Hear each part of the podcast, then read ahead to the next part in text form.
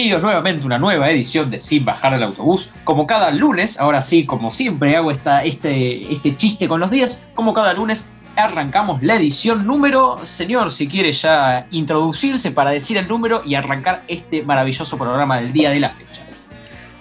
Bueno, ya programa número 19. Increíblemente llegamos al programa ya 19, a uno del 20, a un número de redondo, la verdad, extraordinario. Y cada vez, cada vez seguimos más, porque en el tras de escena, en el programa 18 dijimos, este fue el mejor programa. Estamos a punto de arrancar el programa 19 y decimos, no, este va a ser el mejor programa de todos. Y así todos, todas las ediciones. La verdad que es algo que me pone muy contento y la verdad que me encanta. Exactamente, impresionante. Antes de seguir, obviamente, déjenme contarle a la audiencia que estábamos introduciendo al señor Tobías, era él quien estaba hablando. Hice una, una, presentación un poco distinta, un poco más rápida, y pasamos ya a la charla, que hoy hay muchísimo material y no queremos quedarnos largos, pero tampoco queremos escatimar en información. Bien, bueno, luego de esta introducción eh, vamos a tener que arrancar directo con la info, porque hoy hay de todo, pero no solo información, hoy hay columnas originales, hoy hay buenas informaciones, hoy hay cambios, bueno, lo de siempre, la innovación a la que siempre los tenemos acostumbrados en Sin Bajar el Autobús, que a mi modesto entender y al modesto entender del señor es un gran programa. Ahora sí, un maravilloso programa. Ahora sí, vamos a iniciar y dar inicio formal a lo que es la primera columna de este maravilloso programa, como bien decía, que es sobre River y Boca, lo que nos ha dejado, y bueno, y otros clubes importantes del fútbol argentino, lo que nos ha dejado el fin de semana en el fútbol argentino, en el fútbol local. Ahora, si querés arrancar, te paso la pelota por primera vez en la tarde para que charlemos de lo que sucedió ayer en Cancha de Boca, Bransen 805. Antes que nada, antes de arrancar con el debate eh, extenso que vamos a tener e intenso, queremos aclararles que hicimos una encuesta en las historias de Instagram para preguntarles si queríamos que si querían que debatamos sobre el fútbol argentino o sobre las eliminatorias. Ganó eh, por un punto, por un voto, el fútbol argentino, así que el miércoles, en el vivo del miércoles de la cuenta arroba sin bajar de autobús en Instagram, vamos a debatir sobre la selección y no te lo puedes perder. Claro, antes de arrancar ahora con Boca y con todo el análisis del fútbol nacional, obviamente contarles, porque no podemos, eh, digamos, pasarlo por alto, que como bien saben, la Argentina estuvo midiendo con Paraguay en la semana y logrando un empate uno por uno. Vamos a ampliar, obviamente, todo esto en el vivo del miércoles cuando vamos a hablar del partido, ¿por qué no de Paraguay? Y también del más reciente que va a ser el de Perú, que se juega el día martes 9.30 de la noche. Bien, ahora sí, arrancamos formalmente. Boca Juniors ayer, cancha de Boca, ¿qué tenés para contarnos? Un Boca que perdió 1 a 0 con un Talleres que sorprendió bastante, un Talleres que tenía cinco jugadores de las inferiores de Boca. Sí, escuchaste bien, parecía que Boca jugaba contra la reserva de su propio club, increíblemente. Es así, Boca dejó ir a jugadores que actualmente sorprenden. Caso de Pochettino, que a los 10 segundos recibió una patada de Tevez que era para expulsión. Eh, caso Retegui también jugó muy bien. Caso eh, Soñora, un, un, pibe que se fue mal de Boca, que se fue muy mal, enojado porque no le daban espacio. Eh, caso Comar, que increíblemente fue capitán de Talleres ayer, y un Boca que con los suplentes, con un equipo medio a, las apuradas, con Jara de 5, con la vuelta de Soldano, eh, con Más, que volvió a jugar, con Rossi en el arco, no jugó bien, para nada bien, fue casi hasta me dio náuseas verlo jugar a Boca ayer, fue muy malo el partido, no supo encontrar los espacios, en el segundo tiempo, los primeros 20 minutos, primeros 15, se acomodó bien, entró Guanchope, tuvo tres oportunidades de gol, las tres las cerró, increíblemente tres oportunidades de gol, las tres las cerró y los goles que no se convierten en un arco se convierten en el otro. Primera ocasión de Talleres, adentro. sí, y con el valor agregado de que además fue sobre el final del partido, una jugada evitable, algunos hinchas de Boca reclamaban full a Villa en el inicio de la jugada. A mí no, no me pareció. Ya nos vas a estar contando tu opinión sobre esa supuesta polémica. Este, pero claro, lógicamente comparto con tu análisis. Creo que Boca eh, jugó realmente muy mal. Creo que esto demuestra nuevamente lo que siempre decimos, que el fútbol no es lineal. Hasta la semana pasada estamos elogiando el juego de Boca, el invicto. Bueno, mm, en el día de ayer se fue todo al tacho, pero puede volver Boca a recuperar su nivel de siempre. El fútbol, insisto, no es para nada predecible y podés tener un partido muy bueno y un partido muy malo con diferencia de una semana o de escasos días. Es así.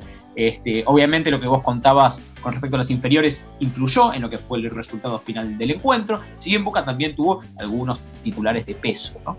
Este, creo que creo que el rendimiento del equipo fue muy malo y que tuvo ciertas desatenciones en la defensa que las terminó pagando caro.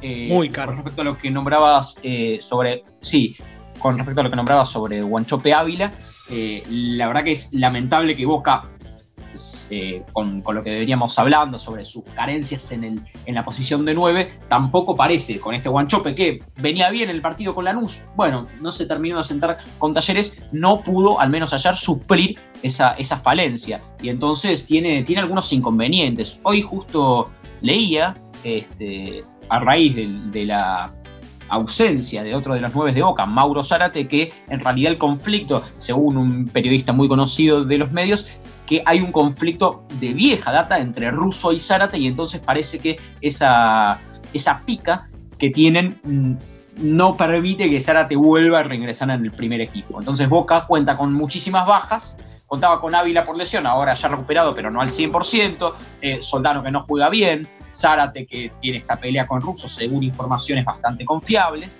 obviamente no podemos divulgar, pero digo, Boca sigue otra vez con esa, esa vacante del puesto de 9 que parece no haber podido llenar nuevamente ayer. Lamentablemente, eh, para los hinchas de Boca, no, no, no pudieron romper el cero y Talleres terminó embocándolos con un gol al final del partido, con lo que Boca queda con 6 puntos en su grupo, misma cantidad de puntos que tiene River. Si querés, palabras finales sobre Boca y ya nos adentramos en lo que pasó en el conjunto millonario, o si querés extenderte un poquito más, no pasa nada, simplemente para, para ver cómo estamos de tiempo.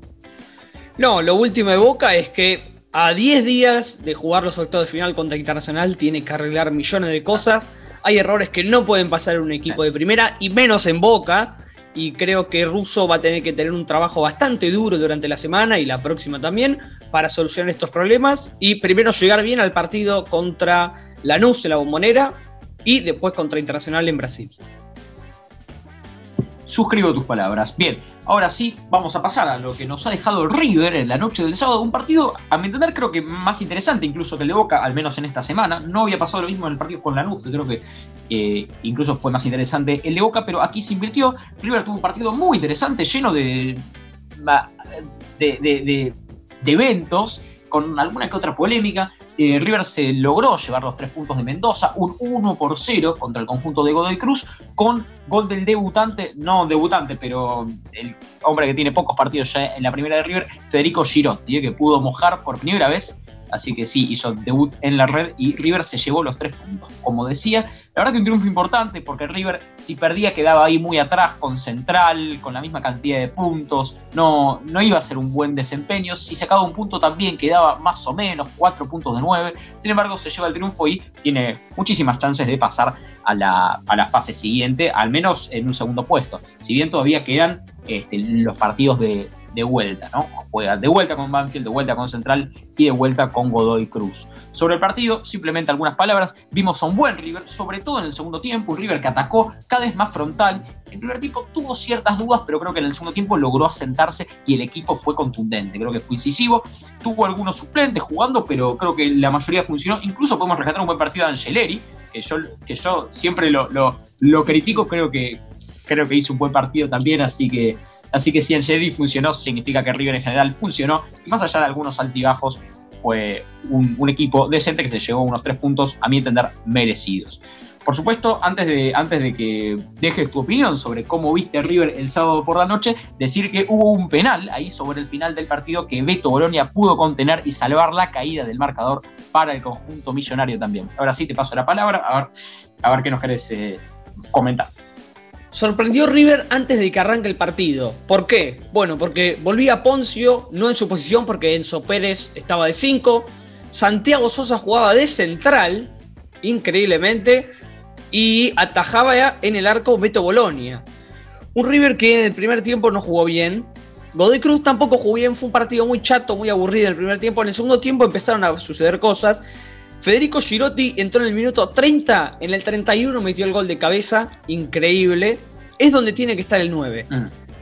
Tenía que estar, tiraron un centro, el 9 tiene que aparecer, apareció, metió el gol, perfecto. Después le hicieron un penal a Godoy Cruz, en realidad fue mano de casco, bien cobrada. Eh, y atajó el Beto Bolonia, mal pateado, mal pateado por el jugador de Cruz, muy anunciado, lento, displicente, como aquel dicho de ah. miembro con Gigliotti. Y hay que recalcar que Beto Bolonia se adelantó en el penal, eso con el VAR eh, te lo alunan. Sí, aunque realmente no coincido en algo que vos planteaste, que es que River jugó mal el primer tiempo. Y ahora voy a explicar por qué. Porque, digo, es como que un poco se contradecía con lo que yo planteando que es que River no es que jugó mal, sino que jugó bien el primer tiempo, pero mejor el segundo, cosa que es indiscutible. Pero vos daste el adjetivo mal y a mí me parece un poco fuerte. Creo que a River le costó sentarse quizá los primeros minutos, pero no fue un equipo que haya jugado mal me parece que mal es lo que le vimos hacer a Boca ayer o lo que le vimos hacer a River con Bam, un equipo chato, un equipo desprolijo. Pero no, yo me permito discrepar un poco con esa, con esa postura no vi mal a River, lo vi bien, creo que llegó, creo que logró ordenarse, pero más hacia el final, ¿no? Creo que los primeros minutos estuvo un poco más dubitativo, más allá del, jugadón que, que, se mandó y que casi Prato logra mojar en ese primer tiempo, donde el hombre de Gode Cruz, ahora no recuerdo el nombre, se lastimó ferozmente con el palo, y, y bueno, pero creo que, Creo que River fue un poquito más punzante hacia el final del primer tiempo, pero no comparto con el objetivo esta vez usado como que jugó mal. Ojo, acá planteamos una discrepancia para los que dicen desde la audiencia que coincidimos seguido. Bueno, acá no coincidimos totalmente, así que dedicado hacia ellos. Bien, ahora sí hacemos este, este cierre del análisis. Eh, simplemente, nada, ahora pasar a lo que nos han dejado otros partidos un poco menos trascendentes en la fecha del fútbol argentino, comentarles algunos resultados, como por ejemplo que Racing cayó nuevamente contra Arsenal de Sarandí en un grupo, la verdad, bastante accesible que hubiese tenido, cayó nuevamente y tiene cero puntos, perdió 3 de 3, la verdad, pésima campaña en el torneo local del conjunto de la academia, no sé si querés comentar algo sobre esto. A BKC ese pobrecito le están haciendo no la cama, el somier lo mismo que le hicieron los jugadores de Independiente cuando dirigía al equipo eh, de Avellaneda. Bueno, ahora también está en el equipo de Avellaneda, pero bueno, está en la contra. Creo que le están haciendo la cama, pobrecito, porque Racing no juega mal. Es un equipo que juega bien, pero cuando tiene las oportunidades retrocede o erra los goles.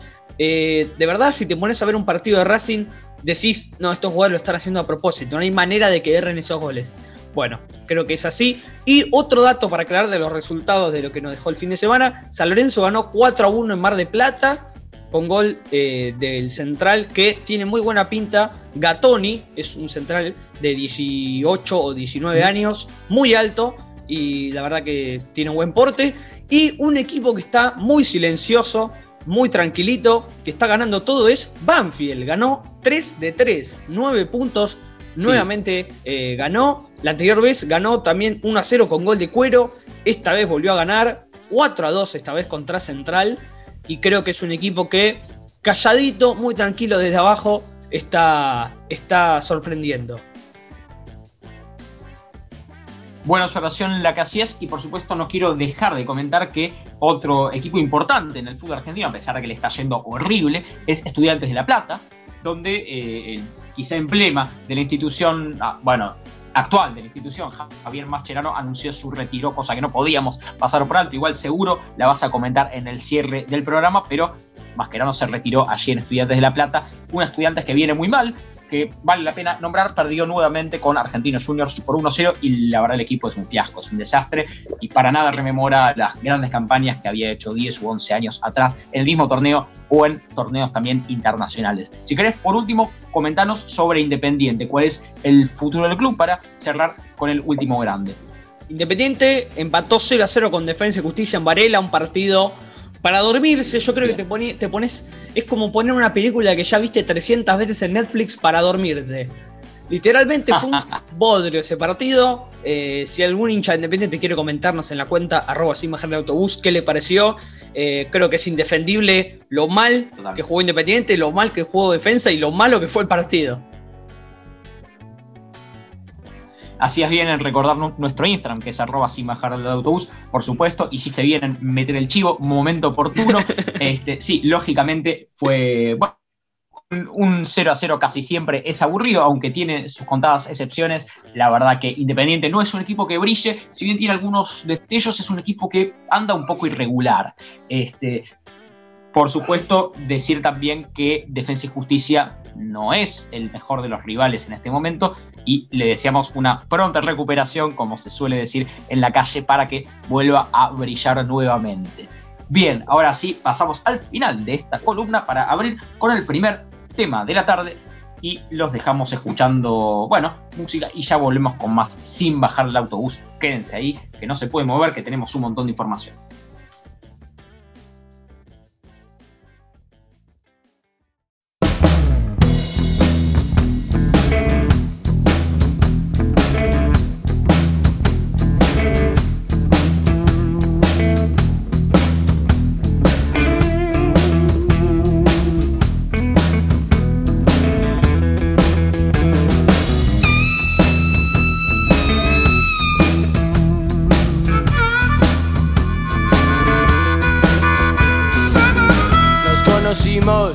Bailando en un bar. Tus piernas volaban, las sabía llevar. A mí me gustaba cómo las movías.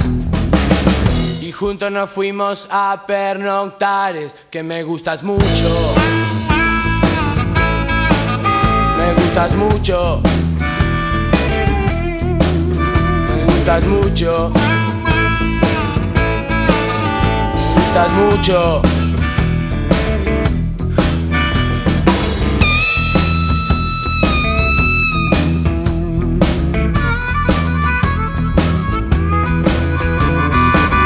Me gusta cómo te vestís y cómo andás.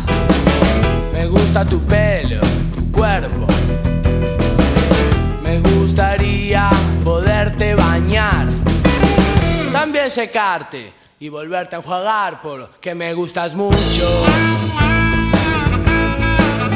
Me gustas mucho. Nena, me gustas mucho. Me gustas mucho. Nena, y será que me gustas tanto, debe ser que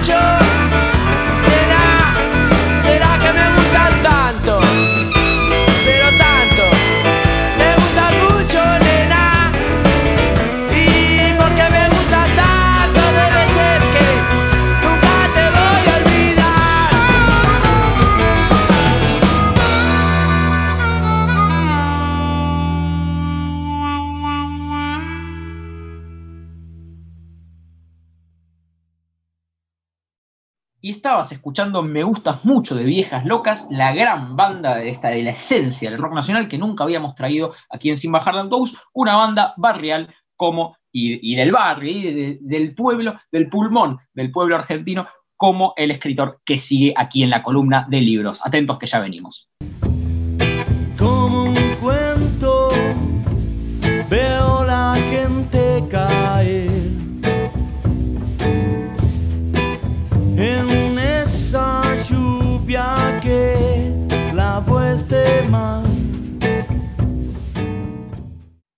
Y hoy en la columna de Fútbol y Libros les traigo El Rey de la Milonga, del libro homónimo de Roberto Fontana Rosa. Sí, señor, la primera vez que traemos al negro Fontana Rosa aquí a las columnas de Sin Bajar del Autobús. La verdad, un cuento espectacular. Un cuento espectacular, muy gracioso, con tintes de humor, con barrio, con fútbol, obviamente, porque es el, es el motivo de esta columna, pero también con otras cosas muy interesantes que nos trae a este autor. Por supuesto, para quien no conozca a Roberto Fontana Rosa, un escritor argentino amante del Rosario, el fútbol y el barrio, como se ve en esta obra. Eh, por supuesto, quiero, antes de, antes de arrancar formalmente, comentarles algunas cosas que son, por ejemplo, que yo este, este libro lo leí por primera vez a los 10 años, vi, vi ahí que estaba en una, en una repisa, ahora hoy, hoy lo, lo volví a ojear y hoy lo que encontré es algo maravilloso que les recomiendo que vean, que es justamente El Rey de la Milonga, que ahora van a ver por qué, es, un, es una gran historia, eh, pero en YouTube subido en un relato del gran Alejandro Apo. Una cosa interesantísima, Alejandro Apo contando historia de Roberto Fontana Rosa. Te voy a poner una cara de, de interés, de excelencia, así que si querés hacer un comentario antes de arrancar. Qué grande Alejandro Apo, qué ganas de escucharlo, escuchar un libro relatado por él, porque tiene una voz particular muy buena. Espectacular. Espectacular, sí, obvio, obvio. Eh, la verdad que es un ídolo, Apo es un ídolo. Este, realmente, igual él siempre ha hecho cuentos, ¿no? De, de todo tipo, por supuesto, un montón de fútbol. Y hoy, como te digo, descubrí que Alejandro Apo también había hecho este gran cuento del Negro Fontana Rosa. La voz de Apo le queda bárbara a este cuento y esta, a estas formas, estas palabras, a este lenguaje. Así que, bueno, sin más preámbulo, abro la columna de una vez. La verdad que fantástico, emocionante.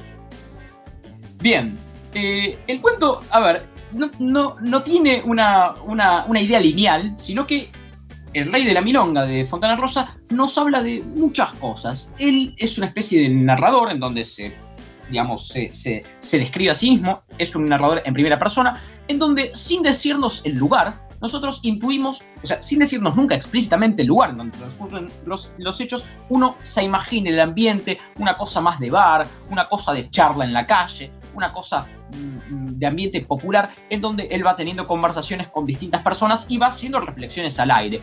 Realmente es de un nivel eh, superlativo porque logra con digamos, con algunos tintes también intelectuales, pero con lenguaje barrial, traer a un público muy amplio cosas realmente muy interesantes. Este, creo, que, creo que es realmente fantástica la literatura de Fontana Rosa, donde nos, nos va contando historias, reflexiones y ideas que pasan por la cabeza del personaje y por los otros que van, eh, los otros protagonistas que van apareciendo en este cuento, este, ideas y cosas de este estilo. Ustedes se preguntarán, ¿cuál es la relación del fútbol con el rey de la milonga que ni siquiera tiene nombre futbolístico? Bueno, el negro Fontana Rosa, como era un tipo realmente amante del fútbol y fanático de Rosario Central, nos va metiendo un montón de pizcas futboleras en medio de sus relatos, porque es un tipo que también escribe un poco para sí mismo, ¿no? Este, por ejemplo, él en el, en, el, en el cuento nos refiere muchísimas veces al, al ex arquero e histórico arquero de River, Amadeo Carrizo. Amadeo Carrizo es muchísimas veces nombrado aquí en este libro, donde, por ejemplo, Fontana Rosa, hablando de Amadeo, dice que la vida del futbolista es corta, que, que, los personajes del barrio también tienen una fortísima vinculación con el fútbol, nos habla de la, de la, digamos, de la admiración que él tiene por el propio Amadeo Carrizo, mejor dicho, el personaje, y también la impronta barrial de, del cuento nos, digamos, sugiere que tiene una gran relación con el fútbol. Digo, eh, el fútbol es un fenómeno de masas, es un fenómeno barrial y en, en el modo en que lo plantea Fontana Rosa uno puede idearse todas las cosas que pasan luego. Por ejemplo, en, bueno, el hecho de que se llame el rey de la milonga no es algo, digamos, casual, por supuesto se refiere a algo nacional, a, la idea patriótica que todo, todo el tiempo nos están contando, Apo nos cuenta permanentemente sobre esto, el tango, el sentimiento, el barrio, luego nos habla de, de, otras culturas que no logran, este, digamos, de algún modo igualar a la Argentina. Hay juegos léxicos interesantísimos como, como la idea, como la sugerencia que se plantea de si Gardel fuese finlandés. Cosas interesantísimas que también tienen que ver muchísimo con el fútbol, como por ejemplo cuando el personaje que es un poco un vago, un, tipo que está en la calle y en el bar permanentemente, nos cuenta que la, única vez que se levantó a las 11 fue para ir a ver a Amadeo Carrizo contra Central.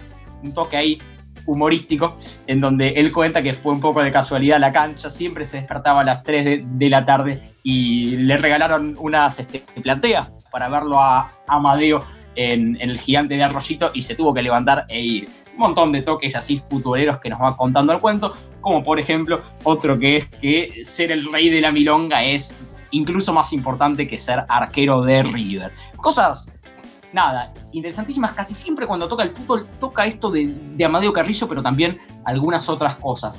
En suma, un cuento que nos va llevando por distintas reflexiones, que va y viene, que a veces está en cierto relato y cambia para charlar con otra persona, va como, como contándose en tiempo presente, van sucediendo cosas y siempre este, este narrador nos va contando cosas que le pasan ahí, incluso en ese momento y en ese lugar.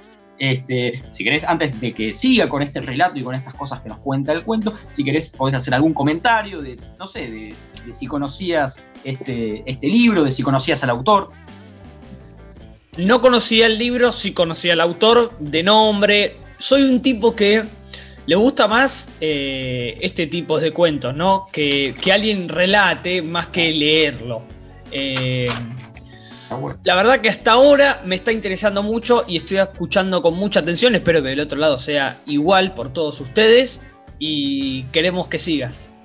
Bueno, gracias. Este, sigo. Digo, y a ver, antes de, antes de seguir formalmente, digo, imagínense todas estas situaciones futboleras, pero también de relatos, de bar, de pueblo, de vida cotidiana, de anécdotas, en la voz de Alejandro Apo, ¿no? Porque creo que tiene una voz perfecta para poder, para poder encarnar a este personaje, que en realidad tendríamos que imaginarlo en voz de Fontana Rosa, pero para, para encarnar a este, a este personaje un poco díscolo, un poco desprolijo, que, digo, pega exactamente con la voz de Apo, ¿no? O sea, realmente que ha sido una, una, una experiencia fascinante encontrar este, esta perla en, en las redes subidos, si, si lo pueden escuchar. Tampoco tiene demasiadas visualizaciones, está buenísimo, buenísimo, buenísimo. Y si no, ¿por qué no comprar, comprar el ejemplar eh, en términos normales, ¿no? O sea, básicamente el libro. Este, obviamente, es uno de tantos cuentos que contiene el mismo libro que se llama El Rey de la Milonga. Este es el cuento El Rey de la Milonga, pero luego hay otras temáticas y otros cuentos, aunque con siempre, digamos, siguiendo la línea de la misma idea de literatura, ¿no? O sea, siempre estos este, personajes un poco, un poco díscolos, un poco, digamos, este, un poco distraídos, un poco, o sea, si bien convencionales en el barrio, poco como abstraídos de la realidad más cruda, un poco como abstraídos del trabajo también, eh, un poco, ¿no? Como no convencionales en general. Entonces, digo, esta, esta, forma de escribir es muy común en lo que es el negro Fontana Rosa en sí. Por supuesto, les recomiendo por enésima vez que vayan a buscar el audio con Alejandro Apo. Bien, eh, más cosas. A ver, por supuesto, he hecho cierta analogía con Patricio Rey y sus redonditos de Ricota, esta, esta maravillosa banda argentina que ya trajimos una vez en Sin Bajar de Autobús, que, digamos, se parece en esto de traer lenguaje barrial a un pueblo muy, digamos, a un, a un público muy grande, pero con eh, cierta también fineza en las palabras y cierta, cierta sutileza en lo que son las selecciones y cierta digamos, eh, genialidad también, ¿no? Artística, literaria, pero con lenguajes de pueblo y con, con cosas absolutamente populares. Digo, llevar eso del lenguaje barrial a lo genial es como que, digamos, hacer la relación es algo realmente muy interesante e inteligente. Por supuesto, no puedo dejar de recomendarles también, aparte, que escuchen el, eh, el, Congreso de las Malas Palabras, el famoso video de Fontana Rosa, que también tiene muchísimo de esto. Bien, las referencias futboleras, eh, futboleras han, han, sido esas. Por supuesto, hay muchísimas más dentro de lo que es el libro de Alejandro Apo, más allá de la literatura que hablamos, más allá del estilo. El Rey de la Milonga va, como dije al principio, nombrándonos un montón de escenas y de cosas de la vida de este tipo, que es en realidad un pobre tipo que va pasando por un montón de, bueno, de, de, de lugares y, y de amigos y de gente que entra al, no sé, al bar o a la conversación, en donde van circulando conversaciones de la, vida cotidiana y por supuesto también futboleras.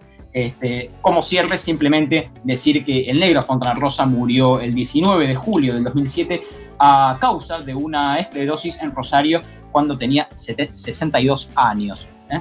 Como, como cierre, nada, ese, ese ha sido el comentario final. Esta ha sido la columna de fútbol y libros de hoy. El rey de la milonga, Fontana Rosa. Espero les haya gustado. Y si querés, podés hacer algún comentario de ahí. No es el libro, o sea, no es un libro estrictamente de fútbol, pero tenía estos pasajes futboleros que nos ayudan a entender la lógica barrial, la lógica de pueblo y la lógica del fútbol inmerso en la vida cotidiana de este protagonista y de este escritor en sí también. Gran libro y gran material como nos estás acostumbrando. Y esta vez yo vi en la semana una publicidad y te la quería traer porque me pareció interesante, combinaba con, este, con esta columna, que es que vi un libro que se llama explícitamente Canten Putos de Manuel Soriano y una mini, mini, mini sinopsis es que la hinchada de un equipo de fútbol toma una canción popular, le cambia la letra y la canta a coro en la cancha para transmitir un mensaje. Eh, parece interesante a simple vista, habrá que leerlo, habrá que pegarle un lindo vistazo y eh, ver qué les pareció. Obviamente, eh, búsquenlo y léanlo si quieren, si son amantes, y más si son amantes del fútbol.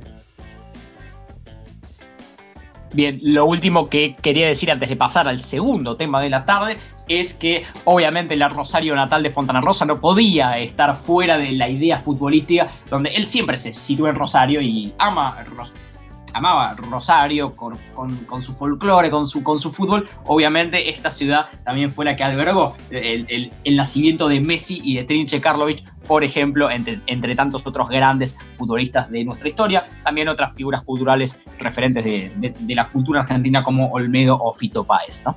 Pero la verdad que no es casual que Rosa haya nacido en Rosario y su afición por lo futbolístico de esta ciudad, por demás futbolera, con uno de los clásicos más calientes también del fútbol argentino en sí. Bien, ahora sí vamos a pasar eh, luego de esta interesante columna que traje tratando de hacer algunas mezclas y algunas relaciones futbolísticas, culturales, etc. Vamos a pasar al segundo tema de la tarde y quédense con más que ya volvemos con Sin Bajar del Autobús.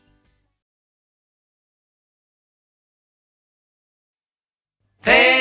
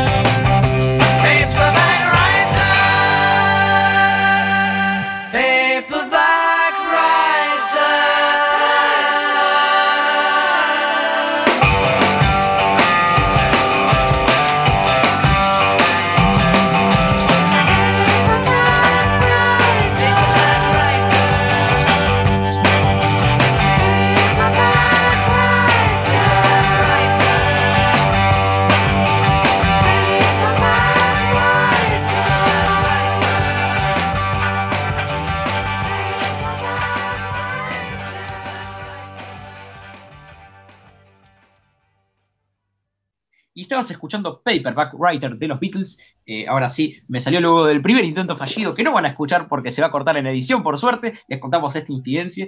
Eh, estás escuchando Paperback Writer de la banda, quizá una de las bandas más importantes de todos los tiempos, esta maravillosa banda de Liverpool, la verdad que no hay nada que comentar, simplemente un gran tema de una gran banda y el resto de la historia ya es por demás conocida y famosa. Bien, ahora sí, te cedo la palabra, viene primero la cortina y te cedo la palabra para que luego arranques con tu columna Batacazos.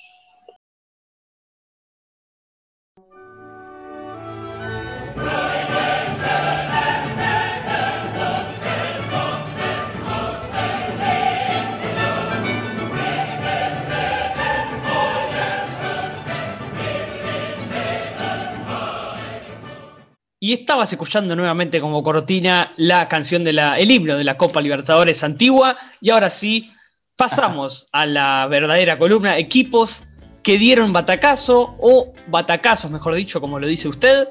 Y esta vez les traigo un equipo que fuera de cámara, este señor me dijo, no, esto no es un batacazo, pero te van a dar cuenta que sí por los datos que traigo. No es la primera vez que lo hago cambiar de opinión al señor. Arrancamos. La espera duró 39 años. Fueron 39 años de añorar la copa. 39 años de anhelar ser el mejor equipo de América y finalmente, un 15 de julio, pero del 2009, lo lograron. Hace 11 años, Estudiantes de La Plata se consagraba campeón de la Conmebol Libertadores tras ganarle a Cruzeiro y la emoción fue inigualable. La aventura no fue fácil, Comenzó con Leonardo Astrada como técnico y terminó con la gloria de la mano de Alejandro Sabela, un hombre hecho en el pincha, quien en su primera experiencia como DT ganó Libertadores, título que luego lo catapultó a la selección argentina. Todo empezó en la fase previa, Estudiantes ni siquiera estaba clasificado a la fase de grupos. Ganó de manera agónica tras vencer a la Sporting de Cristal por 1 a 0 como local y gracias al gol de visitante que había conseguido en la derrota 2 por 1 en la ida ante los peruanos. El inicio en la fase de grupos fue duro, derrota ante Cruzeiro por 3 a 0 en Belo Horizonte, el mismo lugar donde terminaría siendo, eh, donde terminaría siendo campeón. Se recuperó en la segunda fecha al vencer con lo justo por 1 a 0 a Universitario de Sucre. La caída por 1 a 0 ante Deportivo Quito en Ecuador catapultó de su puesto a Astrada y llegó Sabela, con quien todo cambió. En el debut de Pachorra como director técnico, Estudiantes volvió 4 a 0 Deportivo Quito. Luego volvió a Cruzeiro y empató en Bolivia ante Universitario para sellar su pase a octavo de final como segundo detrás de Cruzeiro. En octavos de final le tocó enfrentar a Libertad de Paraguay. El estadio único era su fortaleza y ganó con 3 goles, perdón, ganó por 3 a 0 con goles de Lagata Fernández y Boselli en dos oportunidades. Luego en Asunción igualaron 0 a 0 y el conjunto argentino seguía avanzando. Defensor Sporting de Uruguay fue el rival en los cuartos de final. En la ida fue victoria albirroja por 1 a 0 con gol de Leandro de Sábato en el Estadio Centenario. La vuelta se jugó en La Plata y la fortaleza era inquebrantable. Leandro Benítez anotó el único gol del partido y el festejo fue ensordecedor. El sueño de levantar la copa estaba cada vez más cerca. Aún así, ese partido fue bisagra para Cristian Zelay, quien se rompió el menisco en el primer tiempo. A pesar del dolor, siguió jugando el resto de la competencia, tras acordarlo con el entrenador, y ahí nació la cábala, o, como, o costumbres, como la llamaría Carlos Vilardo. En un momento de la charla, Sabela saca un, corcho y habla de Aguirre Suárez, que también había tenido un problema en la rodilla jugando la copa, y que para disimular el dolor jugaba masticando un corcho. Se me acerca a mí y me dice, esto es para vos, ojalá te vaya tan bien como Aguirre Suárez. Y la primera vez que lo hice fue en la semifinal con Nacional. Desde ese momento sentí que tenía que llevar el corcho en todo momento conmigo. Contó en una entrevista a Celay en el sitio oficial de estudiantes. La semifinal fue ante Nacional y la ida finalizó 1-0 en La Plata con gol de Galván. La revancha fue en el Estadio Centenario y a Estudiantes le faltaba su figurita preferida. Juan Sebastián Verón estaba lesionado. Aún así, Boselli anotó dos goles y el partido finalizó 2 a 1. El trofeo estaba cada vez más cerca. Una vez más, el pincha tenía que enfrentarse con Cruzeiro, tal como inició en la fase de grupos. La historia se repetía, mismo rival, solo que ahora la tensión era aún más mayor. El estadio de La Plata estaba colmado. La expectativa por ver a su equipo campeón otra vez era inmensa, pero el grito de gol no llegó y el partido finalizó 0 a 0. El Mineirao fue el escenario de la final, aquel 15 de julio de 2009. Cruzeiro sentía el calor de su gente, pero Estudiantes no se acobardó. Enrique abrió el marcador a los 6 minutos del segundo tiempo y todavía quedaba mucho partido por jugar. Cuatro minutos después, la Gata Fernández igualó el marcador. La emoción crecía. Fue a los 27 minutos del segundo tiempo, tras un córner de Verón que encontró a Boselli perfectamente ubicado y cerró el partido con un 2 a 1. Estudiantes levantaba su cuarta Copa Libertadores y Cristian Celay revisaba si su amuleto seguía ahí. Efectivamente, ahí estaba el inolvidable corcho que lo acompañó desde los cuartos de final. Cábalas o costumbres, pero una locura que solo entienden quienes la comparten.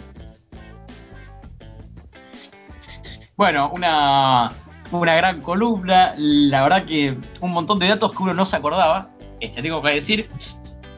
Eh, creo, que, creo que por lo que has contado, por la historia de estudiantes y por la cantidad de, dificultades, de vicisitudes que tuvo que, sufrir y que soportar, como la, lesión de Verón, recuerdo, Angileri también se había lesionado, Celay, bueno, un montón de dificultades creo que termina siendo un batacazo, así que te doy la razón con lo que me contaba fuera de aire.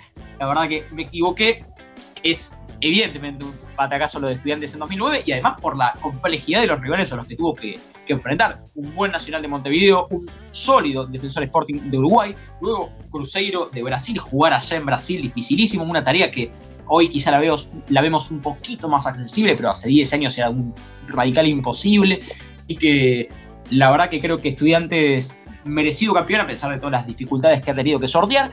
Y lo que has contado lo transforma, insisto, en un, en un batacazo, en una cosa que, se da contra todo pronóstico. Así que felicidades por la columna. No sé si quieres hacer algún comentario de cierre, pero muy buena. Sí, quiero aclarar dos cosas. Para mí que las, las dos cosas más importantes. Número uno, arrancó en la fase previa, ni siquiera, ni siquiera estaba en la fase de grupos. Y ah, además, que arrancó con un entrenador y terminó con otro.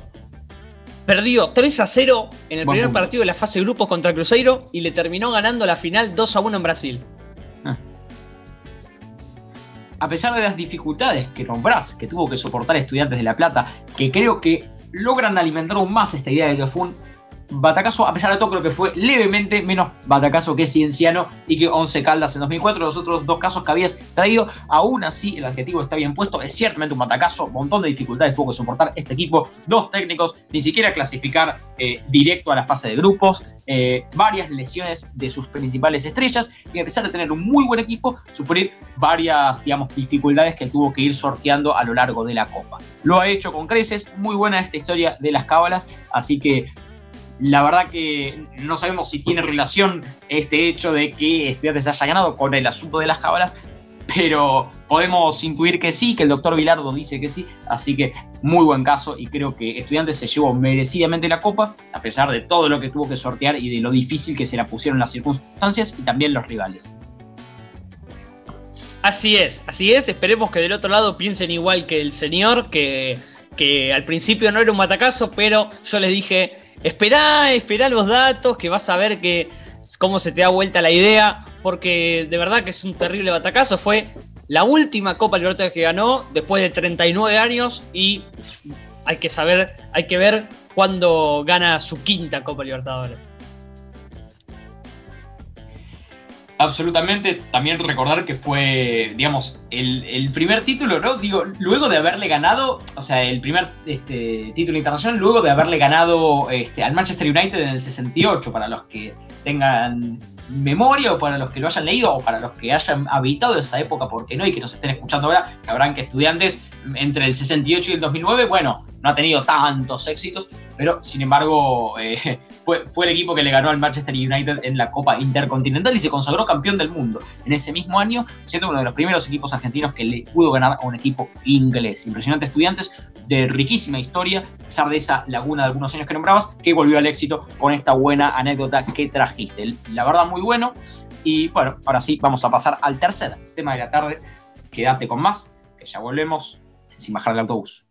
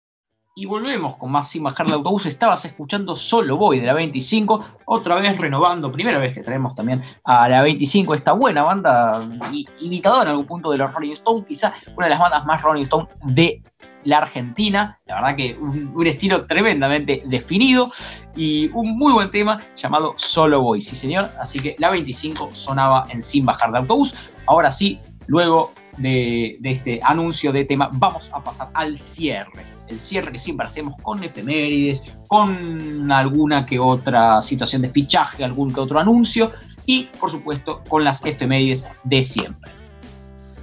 Arrancamos con los fichajes entre comillas, porque ya saben todos que cerró el fichaje, el mercado de fichajes. Eh, arrancamos con la- los dos retiros más sorprendentes de la semana. El primero, Mascherano, y el segundo, Fernando Gago. Dos jugadores que se retiran en el fútbol argentino, uno en Vélez, uno en Estudiantes, y los dos jugaron el Mundial 2014 y demás. Sí, este, la verdad que dos de los tres o cuatro tipos más emblemáticos que le quedaban al fútbol argentino, más allá de Gomito Gómez, pero, no, pero al margen creo que de los tipos más emblemáticos que tenía el fútbol argentino, los dos retirados el- en la misma semana, aún quedan Poncio, Tevez y alguno más ahí, ahí flotando, pero la verdad que retiros que duelen, porque dejan un cierto vacío, quizá no por su, maravilloso presente, sino por todo lo que nos han dejado en el pasado, tipos de trayectoria internacional, Real Madrid por parte de Gago, Liverpool por parte de Mascherano, Barcelona por parte de Mascherano, bueno, tipos de enorme nombre, por supuesto, a Masche se lo recordará muchísimo por el Mundial 2014. Nada, eh, obviamente lo ya sabido, lamentables retiros y ojalá que tengan suerte en sus futuros. Por suerte, todavía conservamos algunas figuras históricas en el fútbol nacional. Ahora sí, pasamos a las efemérides del día de hoy. Arrancamos. Un 16 de octubre, pero de 1997, en el cierre de las eliminatorias para el Mundial de Francia 98, se enfrentaron las selecciones de Argentina y Colombia. La curiosidad es que promediando el segundo tiempo, el técnico nacional, Daniel Pasarela, hizo debutar con la camiseta albiceleste a Juan Román Riquelme, por entonces un joven talento que asomaba en No. Boca. El encuentro disputado en la bombonera de Buenos Aires finalizó 1 a 1.